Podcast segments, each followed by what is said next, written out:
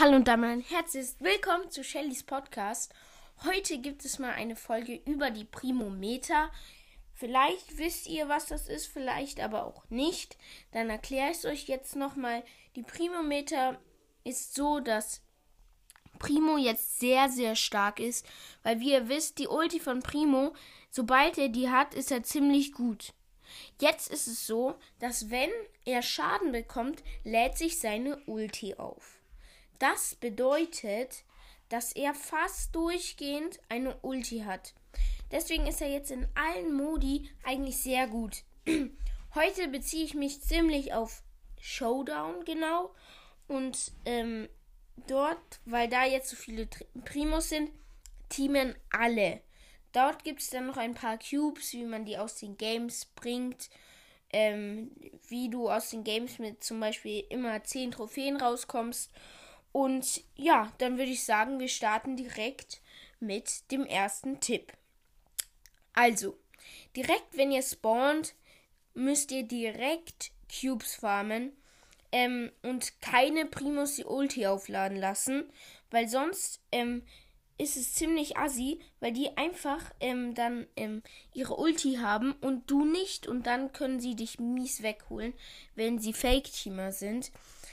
Dann ähm, wenn ihr eine große Primo-Gruppe gefunden habt, dann erst Ulti aufladen, weil dann ihr in der großen ähm, ähm, ja, Gemeinschaft seid und ähm, wenn einer angegriffen wird von einem Primo, wird er dann auch wieder direkt weggeholt von allen. Drittens, ähm, gefährliche Brawler aus dem Spiel nehmen mit der riesigen Gruppe. Wenn ihr nicht wisst, was zum Beispiel ähm, die gefährlichen Brawler für Primo sind, dann würde ich sagen, kann ich euch das auch nochmal sagen.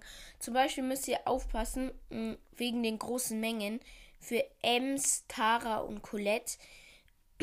Also Ems ist vor allem gefährlich wegen ihrer Ulti, weil sie sich die ganze Zeit um die 3000 äh, HP hochheilt, ähm, wenn sie die zweite Star Power, die wirklich sehr stark ist, nimmt. Dann Tara kann einfach durchgehend Ulti drücken Colette kann auch durchgehend Ulti drücken und die macht dann so viel Schaden an euch. Das ist echt unglaublich. Und dann ähm, kommen wir jetzt mal zum Endgame, weil wenn ihr das alles ähm, schon geschafft habt, dass alle gefährlichen Brawler raus sind und so weiter, dann kommt zum Endgame. Ihr wartet und wartet, der Sturm kommt immer näher und da gibt es auch ein paar Tricks. Ihr solltet ganz nah am Sturm stehen, sodass er immer kleiner wird und ihr keinen Schaden bekommt. Und sobald ein Primo anfängt mit Boxen, äh, äh, oder entweder in oder in die Mitte ähm, springen, dann ähm, könntet ihr entweder in die Mitte springen mit eurer Ulti, das ist aber eher riskant. Deswegen würde ich lieber nach also je nachdem, das müsst ihr wirklich nach der Situation entscheiden. Oder halt nach draußen springen, äh, nach draußen ähm, gehen in den Sturm, warten, bis du noch 3000 HP hast und dann wieder reinspringen und so durch die Mitte kontrollieren. Dann beim sechsten Punkt geht es gleich wieder weiter. Ähm, da musst du dich dann in die Mitte stellen und versuchen, die Leute wegzuholen. Der siebte ist ein wirklicher Geheimtipp und deswegen, ähm, also der funktioniert aber auch oft, ähm, wenn noch mehr ähm, Fläche da ist. Ähm, und zwar, der Geheimtipp ist, wenn du nach hinten läufst und boxt, hast du mehr Range als die anderen Brawler. Das wissen manche gar nicht, aber das ist wirklich stark, weil du verlierst kein HP, aber der ist richtig angesetzt auf dich, weil du nur noch 200 HP hast und du kannst ein bisschen nach hinten laufen und ihn boxen, dann deine Ulti machen und ihn drüber werfen und dann noch zweimal boxen und er ist tot. Obwohl ihr nur 300 HP hattet. Das ist ziemlich OP, diese, dieser Geheimtipp. Und ähm, ich hoffe, ähm, euch hat diese Folge gefallen und ähm, ich werde ja, wie gesagt, jetzt wieder regelmäßiger Folgen rausbringen. Jede Woche eine.